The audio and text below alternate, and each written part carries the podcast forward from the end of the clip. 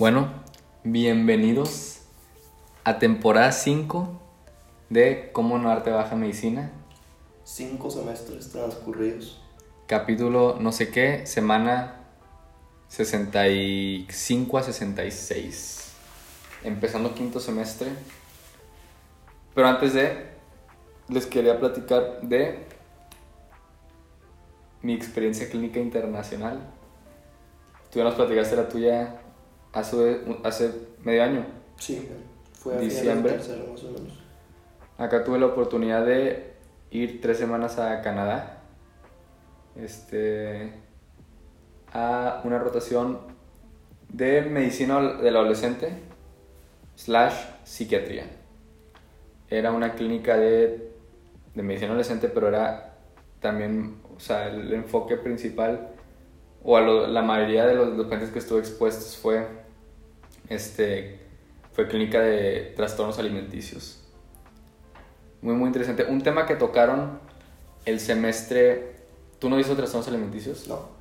Nos dieron una- un módulo de trastornos alimenticios muy superficial, la verdad. Y la verdad que fue una experiencia muy. Estoy muy agradecido. Fue una, una experiencia impresionante. Lo que aprendí, lo que. O sea. El primer paciente. Fui de observer. Entonces, no, yo no. No hay interacción. Ajá. Estaba de observante, pero... Y... ¿Cómo se dice? El- la primera paciente casi lloró. De lo, de lo, De lo fuerte. de lo fuerte que está. Te deja... Porque una cosa es que te lean los criterios del DSM-5 de trastornos alimenticios y anorexia y eh, o sea, bajo el 65% del peso, por peso ideal, este, periodos de restricción, este, amenorrea ya no es criterio, antes era, pero ya no es, este, los cambios en, las, en los signos vitales, o sea, el ortostático, este, pues no, es una cosa que tenían los criterios, ok, lo ves en clase, está bien, también bulimia, pica, este, el atraco, este, ¿cómo se dice? Atraco purga, sí, binge purge. No sé. Este, estoy hablando en otro idioma, ¿verdad? Sí, un poco. Pero, y luego otra cosa es que te sienten al paciente enfrente, o sea, una persona que te diga que está haciendo eso, una persona que te diga que tiene conductas este, de trastorno alimenticio, que te diga que, es- que está vomitando, que te diga que no come, este, cosas impresionantes. Te sabes, te sabes, has escuchado de las, de las, va a ser una mini clase de trastornos alimenticios. Mariano va a estar feliz y enojado si digo algo mal, entonces espero que no diga nada mal. Pero, o sea, no les han dicho, no les han dado nada, nada de trastornos alimenticios. Hasta psiquiatría. Y ya es al final como noveno. Y no han, o sea, de lo que sabes de trastornos alimenticios. Lo que yo sé. Sí. O sea, pues te hace, o sea, pues son los más comunes y la sintomatología, pero. Sí, o sea, están, o sea, es una, es, o sea, es como que un, un pues sí, en el DSM-5 es un, toda una sección, ¿no? De trastornos alimenticios.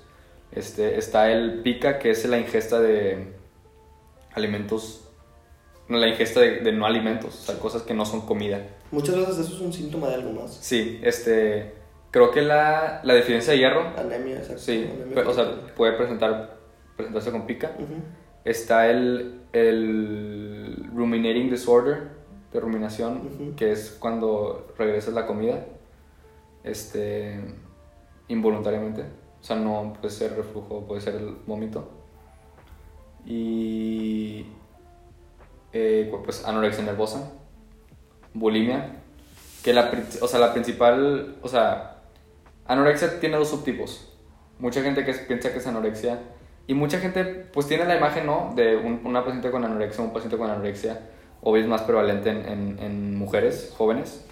Este, es como que la, la demografía, o sea, no la demografía, pero sí, o o sea, es más prevalente en mujeres jóvenes.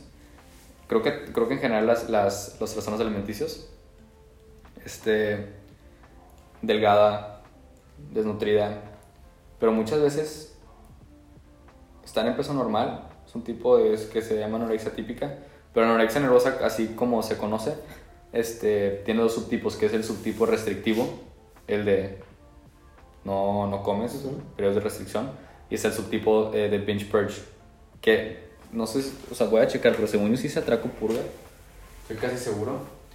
Y es, o sea, que hay periodos de, de atraco y purga, pero Sí, que comes muchísimo. Sí, y luego, sí. pero a diferencia de bulimia, es, ah, o sea, y también algo súper importante de los trastornos alimenticios, especialmente de anorexia y bulimia, es la imagen corporal, las cogniciones, o sea, cómo, cómo las personas se ven, las pacientes se ven en el espejo, su imagen corporal, o sea, hay una disforia, Sí, se ven como si tuvieran sobrepeso. ajá, cuando pueden estar hasta, cuando están muy bajo, según yo es, es atraco. por- Mm. Según yo es atraco purga. Debe ser algo así. Sí. O sí, restrictiva. Sí, purgati- anorexia purgativa, que es periodos de atraco con, con periodos de purgo, o purgativa. Y la de restrictiva. Bulimia, que es este con los periodos igual de atraco y luego tienes purga. Y por ejemplo, la anorexia se ve mucho. Es impresionante, pero, o sea, no sé, lo de las calorías, si me entiendes, que hacen ejercicio excesivo. Eh, un paciente que em, contaba las calorías de la saliva. Ajá. Todavía no he investigado si tiene calorías o no la saliva, no sé.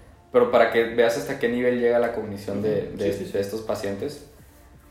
Y, y te digo, es impresionante que te ponga, o sea, no sé, o sea, estuvo, aprendí demasiado. Es un tema muy interesante. Es un tema que lo, que lo, lo quiero tocar también ahorita, que culturalmente aquí en México, o sea, y es como que una comparación un poco con el sistema de, de Canadá de salud y el sistema de México. O sea, tú ves a todos los pacientes con, con trastornos alimenticios allá y como que volteas y dices, ¿dónde está eso en México? Claro. ¿Me entiendes? Dice que tantos, o sea, el porcentaje, la, la o sea, la prevalencia de la enfermedad en la población y tú dices, ¿Dónde está? ¿dónde está? Ujú. Pero es porque muchas veces culturalmente o no está el sistema, o sea, aquí te digo, el sistema de Canadá es público, 100% público. ¿Qué beneficio te da eso? Que pues tienes ahí un equipo de especialistas. O sea, no es como aquí, o sea, por ejemplo, en el equipo de, de trastornos alimenticios está una psiquiatra a- para adolescentes, el médico, o sea, el médico especialista en la medicina adolescente, que es al donde yo, en- como que donde yo estaba, este, las nutriólogas, eh, terapia, o sea, psicólogas, Ujú. y social workers, que también es tipo terapia. Ahí están cinco especialistas que están trabajando para un caso de un paciente.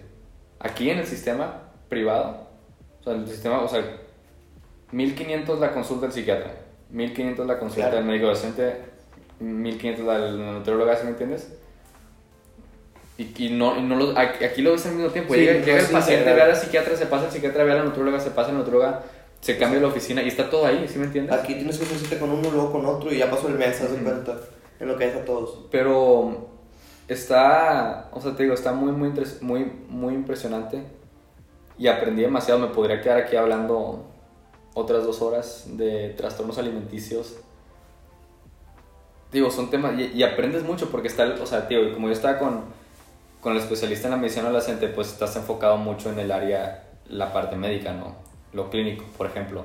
Este, que las pacientes que se inducen el vómito tienen algo que se llama el signo de Russell, que son como que lesiones aquí en la parte dorsal de la mano, Ok. de donde raspan sus, sus nudillos con los dientes para inducir el vómito. O sea, meten La mano. la mano y van raspando y se va haciendo, este, ¿cómo se dice? Como cicatriz, ok. Sí, o sea, como, sí, hazte de cuenta. Este, ¿qué más? Los dientes. Los dientes los tienen, te quemas, estás Ujú. quemando los dientes. Este, El esófago. sí, o sea, el, eh, ¿qué más? Eh, amenorrea. Las pacientes con, con anorexia tienen amenorrea, pues están desnutridas. Claro. Esa amenorrea, periodos prolongados, es como una, o sea, es como una paciente que está en menopausia, ¿no? Y está, le- les tienes que estar checando. Cada vez que llega una paciente en periodo de amenorrea, en periodo de amenorrea era mandarle a hacer un, un examen de densidad ósea. Porque, pues, lo- o sea, las hormonas que son o, o normalmente que involucradas en el ciclo menstrual son necesarias para la formación y la salud en la mujer. Y los signos vitales, bradicardia, hipotensión, o sea, pacientes, o sea, ¿cómo se dice? Que llegan, que llegan al hospital con que 40 latidos por minuto. O sea, es, es un punto que, o sea, eso es un reflejo de, es una paciente tan desnutrida, le empieza a fallar el corazón, o sea, Sí, y el corazón ya no tiene nutrientes, los órganos vitales ya no tienen nutrientes, empiezan a pensar más lento, el cerebro está desnutrido. ¿Y qué pasa? Tienen cogniciones negativas, cogniciones relacionadas con, con el trastorno alimenticio. Tienes un cerebro cansado, O sea, es un círculo vicioso. sí, van a que seguir, ahí van a estar. Lo único malo es que, como es público, hay lista de espera. Dos años creo que era para psiquiatría. Entonces, imagínate una paciente o un paciente De urgencia. Que lo de ocupa. urgencia un paciente que tiene un trastorno alimenticio, ¿cómo progresa ese trastorno alimenticio en ese, en ese? ¿Sí me entiendes? Sí. Al menos que pues llega un caso, pues llega urgencias, ya lo ingresas, ¿no? Pero pues a lo mejor que no está en ese punto, ¿cuánto dejas progresar esa Hasta que se hace enfermedad? Y todo eso está muy impresionante. Yo creo que es un tema que se tiene que concientizar más aquí en México específicamente, este, porque es un tema muy importante. Es un tema que, que y hasta el tratamiento, o sea, el tratamiento va desde la terapia cognitiva, Ujú. literalmente, o sea, sí, terapia cognitiva. Este, hay algo que se usa ya que se llama Family Based Therapy, la terapia basada en la familia, que es, tratas a toda la familia. Claro. El tratamiento es que todos se sientan a comer, que todos, estén, todos son parte del tratamiento, este, todos se sientan a comer con la paciente, se aseguran que coma. Que no se vaya al baño. Sí, o sea, es, una, es un esfuerzo familiar y es un esfuerzo difícil. Tú ves a los pacientes y, y, o sea, es algo difícil y no es un progreso lineal. O sea, no es como que, ah, vas a mejorar ya, o sea, hay momentos difíciles. No siempre, o sea, lo ideal en estos casos, lo que, lo que estamos viendo principalmente era, estás buscando aumentar un kilo a la semana Wow. hasta llegar a tu peso ideal. Es tan, tan, o sea, hasta llegar a tu peso ideal para tu, para tu edad y para tu talla. Y ¿Tiene usa... cura? ¿Remiten? ¿Perdón? ¿Tiene cura? ¿Remiten? ¿O es, un, o es como crónico? ¿Tiene cronicidad? No, sí, sí es un... Es un proceso muy lento. No es como una, te doy antibiótico... No, me queda claro. Sí. Pero lo que voy es que si una vez que ya sa- salen del cuadro, o sea, vuelven a caer, hay probabilidad de reincidencia. Me imagino que sí. La idea es que no. La idea es que las fases, las fases del, del tratamiento, haz de cuenta que van desde empezamos específicamente en lo que es la terapia basada en la familia, que es la paciente empieza con cero control sobre el alimento. ¿Qué me refiero? La familia decide, lo que come la familia, ella come. Lo que le prepara, la- o sea, se habla con los papás, ¿verdad? Eso es lo que tiene que dar. Se sigue un régimen de tres snacks, tres comidas y tres snacks al día. Y cada snack tiene un componente, tiene que tener tres componentes, que puede ser un jugo, este, no sé, una barrita y una manzana, ¿sí me entiendes? Pero son al día tres comidas y tres snacks. Ok. Y es todo inclusivo. Nada que leche, deslactosa, no, o sea, De todo. todo. O sea, no, porque también llegaban pacientes que no se veía buen progreso o se veía un estanque Leche light. y era porque, no sé, la mamá decía, ah, ya la vi mejor, entonces le bajé la leche, le puse leche light. O vi en tal lugar que el, el jugo de manzana no es bueno para la salud. Dije, ok. Y me decía, este, me decía Mariano que, bueno, les decía de que sí, pero en el contexto de un trastorno alimenticio, eso a nada. ¿sí me Claro. entiendes? No, O sea, y, y, o sea, en ese momento no, no, no, no, no va a llegar a tener sobrepeso. La, la, la preocupación, o sea, ahí la, la meta principal es que llega al peso ideal. Claro. Llega al peso ideal, restauras funciones corporales, estás nutriendo al cerebro, ayudan con las cogniciones, porque están, está el tratamiento farmacológico también este, para las cogniciones Ujú. específicamente. Pero lo que está diciendo es que pues empieza la paciente sin control y la idea es que lentamente le vas dando al paciente control o a la paciente de lo que come. Si me entiendes, cada vez le das más independencia. Entonces, hasta un punto que la persona ya puede tomar las decisiones saludables de qué quiere comer. Pero nunca hay... O sea, la idea es, la idea es que eventualmente No requiere. Porque el problema principalmente son las cogniciones. Y es muy difícil una paciente que está desnutrida, pues le, o sea, le, le causa dolor físico comer. O sea, esa ingesta de tanta comida es difícil porque el cuerpo ya se acostumbró a consumir una cantidad mínima de, de alimentos. Pues es como cuando quieres lo que llaman bloquear, ¿no? Ujú, Subir de peso de músculo. ujú, Es difícil, o sea, porque tienes que trabajar. ujú. Me imagino que hasta cierto punto es igual. Sí, pero sin las cogniciones. La, la, la cosa con los... Todos hemos dicho que, ah, no, de que pues no tengo hambre o no sé, o se te olvida cenar. La diferencia con un trastorno alimenticio es la relación con la comida. O sea, si yo te digo ahorita vamos a McDonald's, ¿te gusta McDonald's? Lo evito. Pero, ah, estás con tus amigos, vamos a McDonald's. O sea, O sea, todos en grupo, sí. O sea, sí. ¿sí me entiendes? O no sé, vamos por una nieve, se te antoja una nieve. Ahora imagínate una paciente que, o un paciente que no, o sea, le da miedo, o sea, es, es un, puede llegar a ser una fobia a la comida, ¿sí me entiendes? O sea, una relación negativa a la comida. ¿A ti te gusta comer? O sea, ¿te gusta prepararte una comida? O sea, no McDonald's, pero te, o sea, Claro. imagínate perder hasta el, o sea, El gusto, como el que gusto, ajá, de, eso es, eso es uno de los síntomas que te regresa, el, los hunger cues. Pues es como uno de claves- los las- placeres de la vida, ¿no? Comer, dice. Sí, y las claves, o sea, las claves de- del, o sea, a estos pacientes ya no les da hambre. A esos pacientes ya no les da hambre. Digo pacientes, las pacientes mucho porque Porque es el más prevalente en las mujeres, pero claro que se ven hombres, a una tasa menor, pero se ve. ¿Sí me entiendes? O sea, no, ya no les da hambre. Y es ir trabajando eso y es difícil. Y no sé, y es algo, y es algo muy, muy interesante, algo que se tiene que concientizar más aquí. Porque es un problema muy real. Y digo, ya que estás ahí y ya que lo ves, también te pasa eso que pues ves puro paciente con trastorno alimenticio tres semanas y luego llegas aquí y es lo único que, o sea, es lo único que vas a, sea, Y aquí pura obesidad. pero no, pues es que está bulimia, o sea, hay pacientes, o sea, la bulimia se ve con sobrepeso. Sí. Y, es, y aprendes todo lo fisiológico de cómo están los laboratorios. ¿Sí me entiendes? O sea, una persona que vomita tiene este, alcalosis Alca- metabólica Ujú. este, por los vómitos.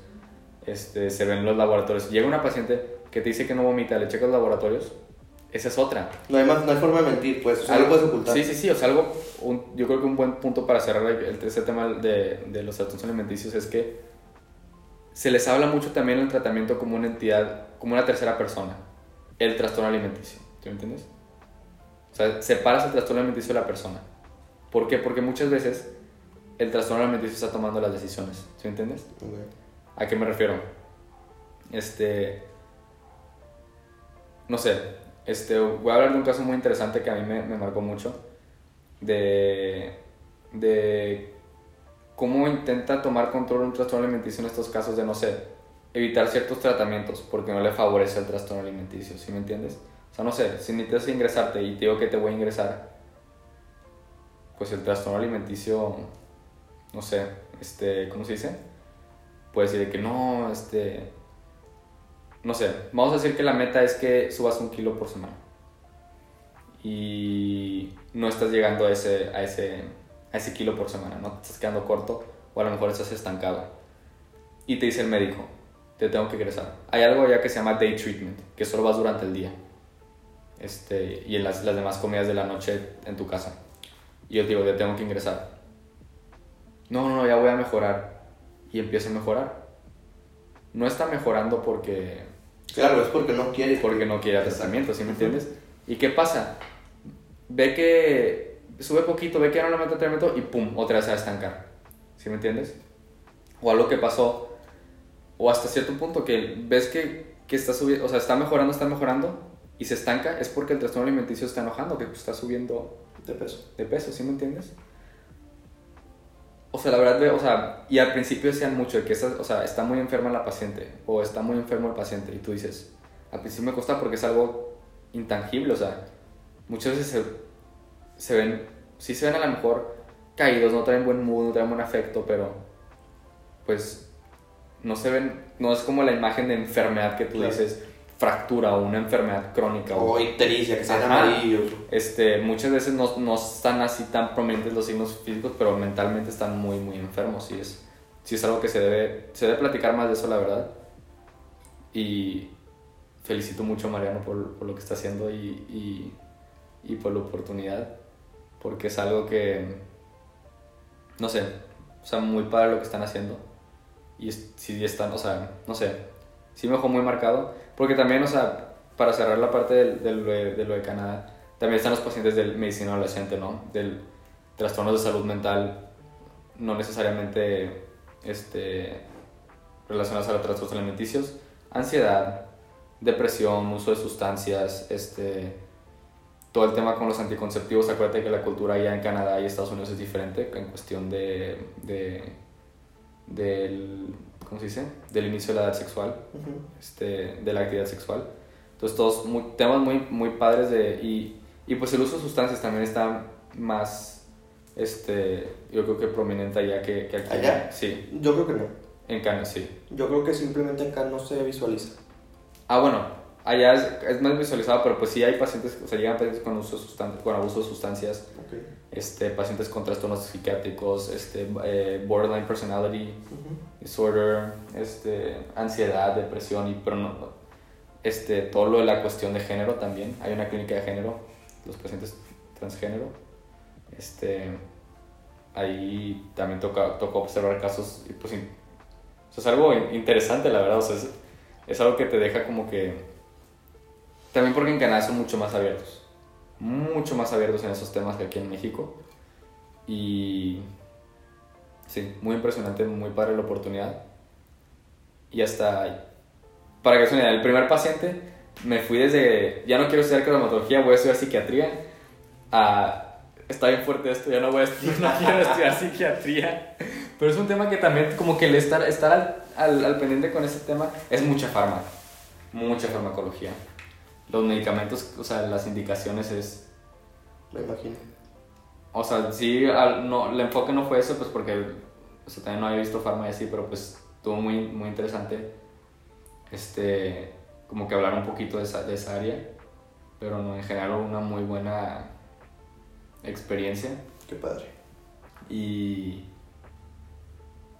y sí, yo creo que conclusión debe ser algo que se debe concientizar más aquí. Salud mental también en general en México, el, el latino, y había muchos paci- pacientes latinos también, este, pero el, el paciente latino o la, o la latino es, "Ey, pues, tienes ansiedad, a golpe síguele, síguele con la vida, Exacto. Notas cómo marcha adelante, pero es algo que a veces, pues, se acumula y eso son, son enfermedades, son Acá- enfermedades. Acaban de abrir aquí un hospital de. ¿Psiquiátrico? Sí. ¿Dónde? No sé exactamente dónde. O sea, sé que aquí en Nuevo León. Ah, ok, ok. No sé exactamente dónde está, pero. Se Pero- ve, de las fotos que he visto, se ve interesante. Definitivamente medicina adolescente. Y pues el HEDS, no, no lo no platiqué el, el episodio pasado, pero en el cuarto semestre vimos el HEDS. ¿No sabes qué es el HEDS? No. Es, es un screening, o sea, no, es como una entrevista que se hace al adolescente, que es Home, Education, Activities, eh, Activities, me estoy brincando varias, pero es Activities de, de Mariano, no me mates, Diet, no, espera.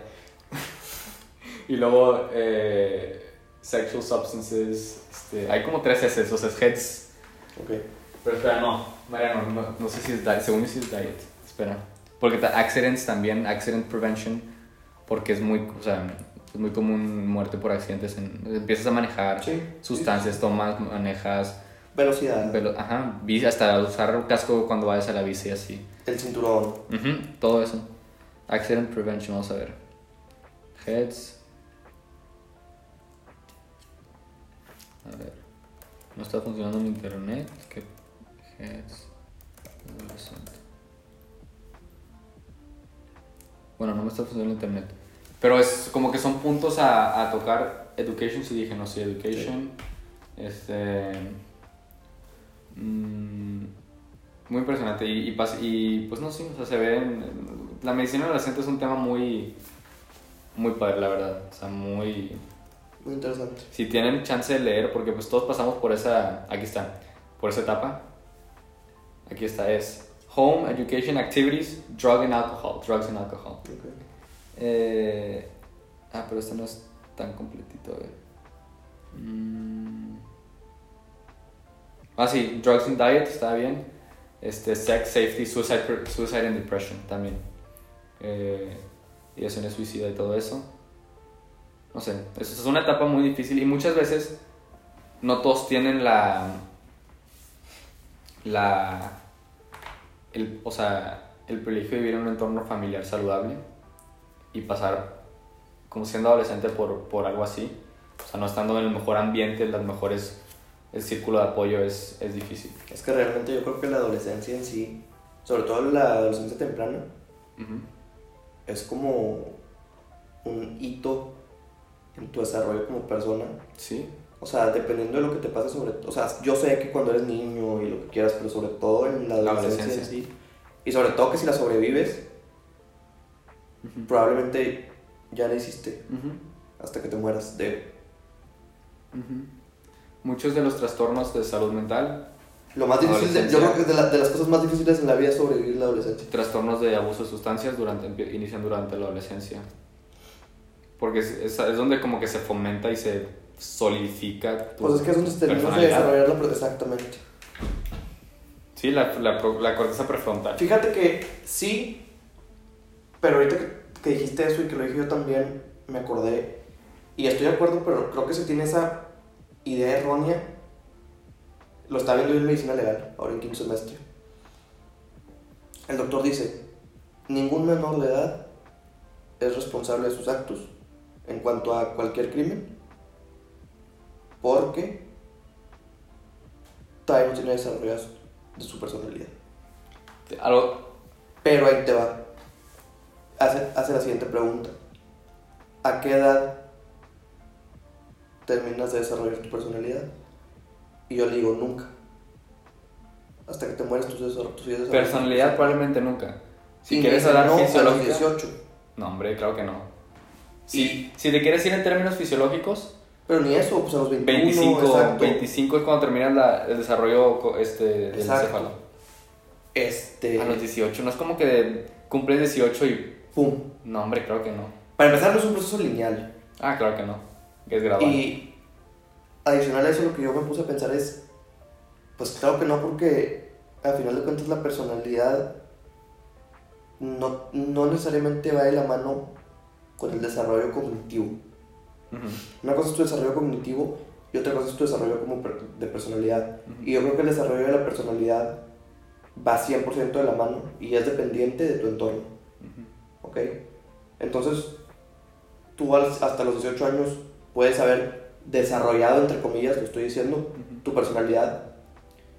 Y si a los 20 te pasa una tragedia, probablemente esa personalidad vaya a cambiar. O sea, tú puedes ser una persona súper alegre y lo que quieras. Sí, Por poner un ejemplo, se te muere tu familia. sí. Pues probablemente a los, a los 21 ya no vayas a ser igual como eras antes. O sea, Ujú. entonces sí, eso fue un paréntesis que quise como hacer. Y un tema también muy, muy interesante que allá en, Canadá el paciente es autónomo desde los 3 años. ¿De los tres? 13. Ok. O sea, un paciente, es- o sea, más por medicina adolescente que estás tratando con adolescentes y que no, todavía no cumplen 18, la mayoría. Todo, si el paciente no quiere que entren los papás, no entren los papás. Si el paciente no quiere que se discute información con los papás, no se discute información con los papás. Al menos que sean tres cosas. Que te, va- te vaya a hacer daño a ti mismo, que vayas a hacer daños a los demás o que alguien más te vaya a hacer daño. Que estés en peligro, que, tú- que, eres, que seas un peligro para ti mismo, que seas un peligro para los demás o que estés en peligro de alguien. De alguien. No sé qué tan correcto, o sea, Aparte de eso, uso de sustancias que no te pongan en peligro, hábitos, situaciones, o sea, actividad sexual, no se le dice a los papás si el paciente no quiere. De los 13 a los 18. cier- siento que eso ayuda a que haya una mayor apertura Médico-paciente. Exacto, una mejor relación médico-paciente, pero a la vez, digo, hablo desde la ignorancia, ¿verdad? Porque Ujú. no es como que he leído algún estudio o algo, pero también yo creo que tú como papá, como mamá, o sea, necesitas saber lo que está pasando con tu hijo para poder hacer lo mejor hasta tu conocimiento en cuanto a causarlo, educarlo, ¿me explico? O sea, sí, pero no se trata de que los papás sepan todo. No todo. cierto Pero sí tiene que haber esa O sea, me queda claro que no todo, pero privacidad. sí lo relevante y definitivamente la sea, cuestión el- médica de tu hijo es relevante. Sí, sí, sí, claro. Por eso, si estás en peligro médica, o sea, si tú eh, estás en peligro para ti mismo, o pongas en peligro a la demás gente, o alguien externo a ti te está poniendo en peligro a ti, ya se le dice a los papás. Entonces, ¿qué cosas no se les dice a los papás? Actividad sexual, Ok, pero eso, o sea, ¿o ¿qué más? ¿sí me entiendes? Ajá.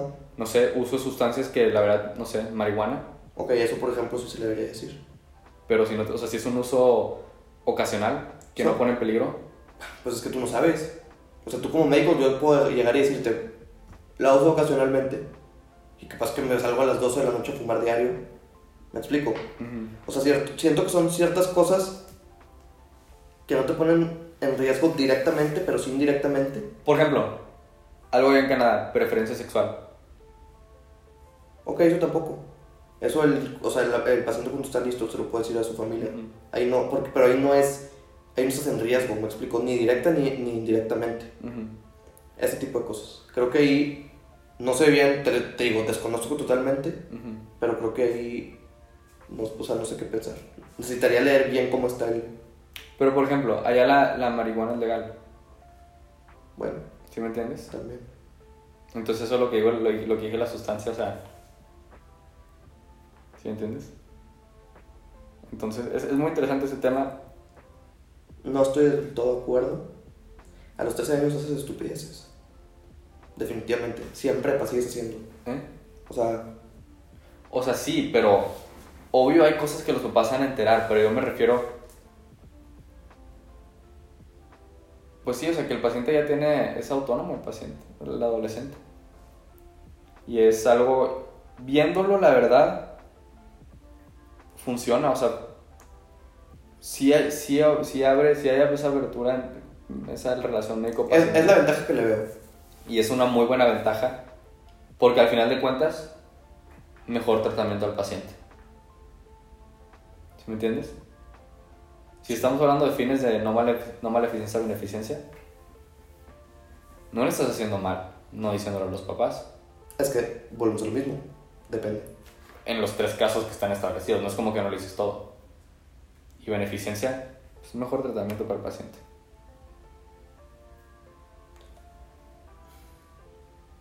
O sea, si el niño abusa de sustancias, ¿se le dice o no se le dice a los papás? Pues si, si es a un punto que es peligro para sí mismo, sí. Ok.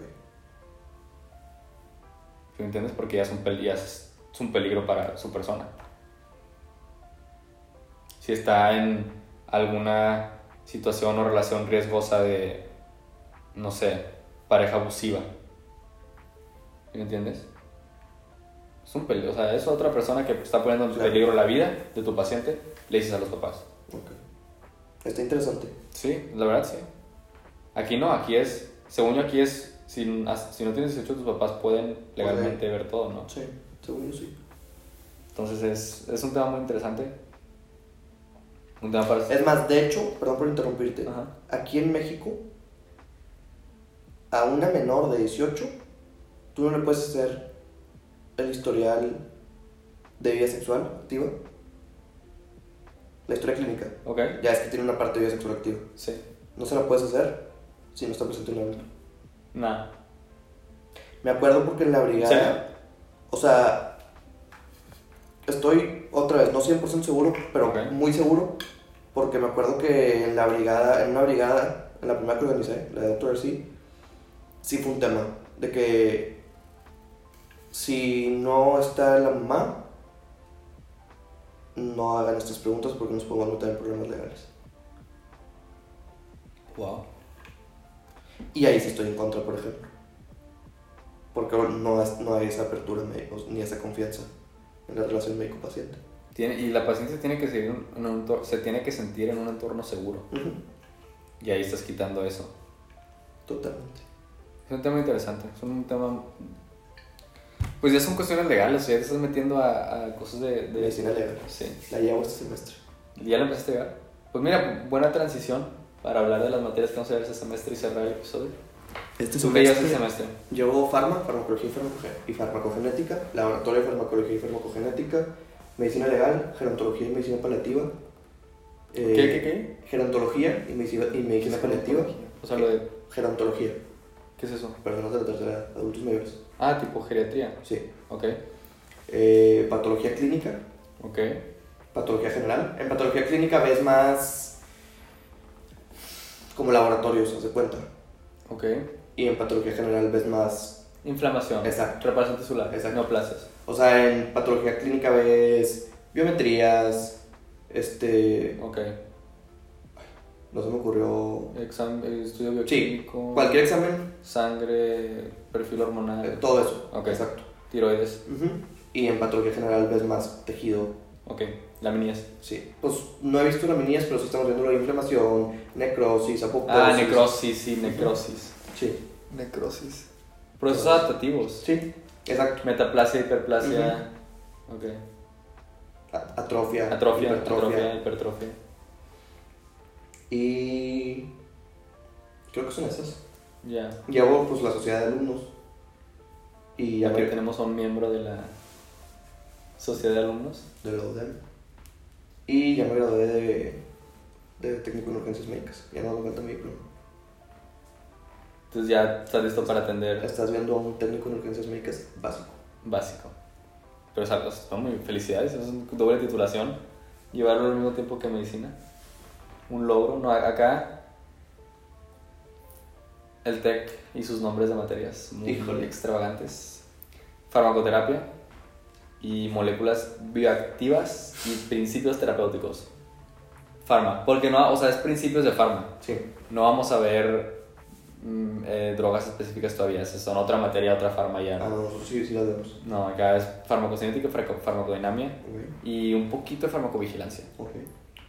Y, ah, pero en el módulo de farmacoterapia estamos viendo, es un módulo, son dos módulos teóricos, que es uno de, de interacciones de fármacos, metabolismo, y otro de abuso de sustancias, que está, va al par con la DSM-5, el síndrome de abuso de abuso de sustancias, abuso de drogas, este, abuso de alcohol, abuso de benzodiazepinas, abuso de cocaína, abuso de creo que, no sé si anfetaminas, sí, ¿no? Sí, Sí. sí, anfetaminas.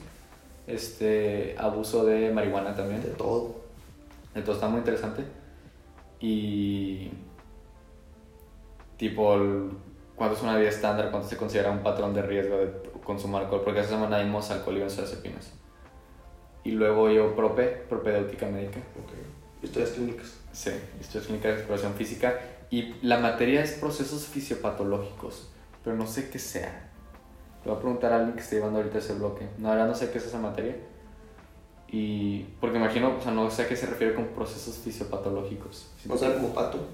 Es que no sé, o sea, no sé si es, si es patología, pero... Oficio, o sea, no sé, la verdad no sé. Y luego llevo sistema neuroendocrino. Fisio a fondo. Creo que es la última materia así de fisio que llevamos. De sistema ne- neur- mm, neu- este, este, nervioso y endocrino. Llevé el semestre pasado. Entonces va a estar... Es la última, es el bloque más pesado. Neurotransmisores. Sí. Hormonas, todo eso. Va a estar interesante. Se viene bueno este semestre. Va a estar. Lo, esperemos que los podamos mantener más, más actualizados. Pero ahí les vamos a estar avisando cómo vamos. Yo creo que para primer parcial damos un, un aviso. Porque este semestre lo tenemos al par, entonces está padre. Como tú vayas terminando Sí, tu primer parcial, yo voy terminando mi primer bloque y ahí grabamos. Ya está. Vale. Este fue semana 65-66 de cómo un arte baja en medicina. Y nos vemos en el segundo, eh, no, el segundo episodio de esta temporada, De la quinta temporada. de la quinta temporada. Adiós.